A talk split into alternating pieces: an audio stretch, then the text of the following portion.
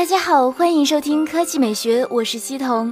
近日，一款型号为 SM G888N0 的三星设备通过了蓝牙技术联盟的蓝牙认证。由于该型号不属于目前任何已知的三星设备，且不与任何即将上市的三星设备相匹配，外媒猜测其可能是传说中的三星 Galaxy X 折叠屏手机。另外，该型号之前也通过了 WiFi 联盟的 WiFi 认证，当时该设备运行的是比较老旧的安卓六点零点一，而这次根据蓝牙技术联盟透露，该设备搭载的是蓝牙四点二，而最新的三星 Galaxy S 八系列搭载蓝牙五点零，搭载上一代系统与技术，意味着在正式发布这款神秘设备之前，三星极有可能再次为它升级。据传，三星将于二零一七年第三季度于二零一八年第一季度之间的某个时间。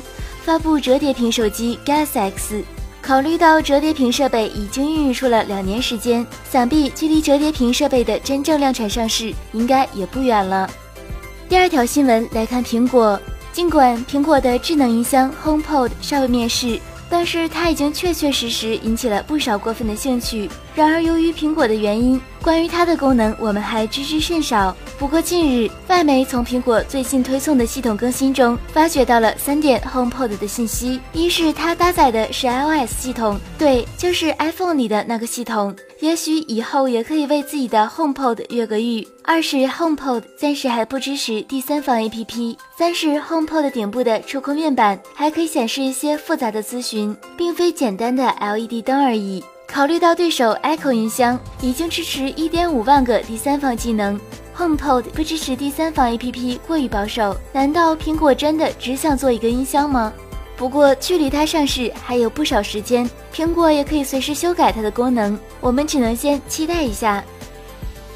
科技美学微信公众号的新闻：联发科卖四千，魅族压住能成功吗？你怎么看待魅族下半年的表现？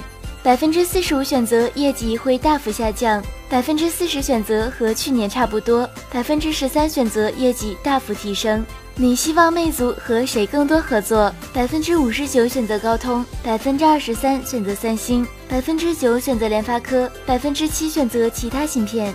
梁文武江鸟评论：如果取消 P 二十五 X 三十四 G 加六十四 G，售价两千九百九十九元起，或许就没有那么多骂声了。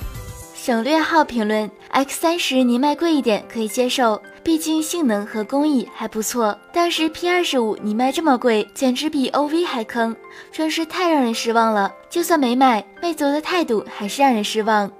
无知评论：难道手机除了芯片就不看别的了吗？设计系统、做工、音质等等，哪样不要花精力？魅族手机总比那些只靠某一芯片为卖点的有意思多了，因为手机是用出来的。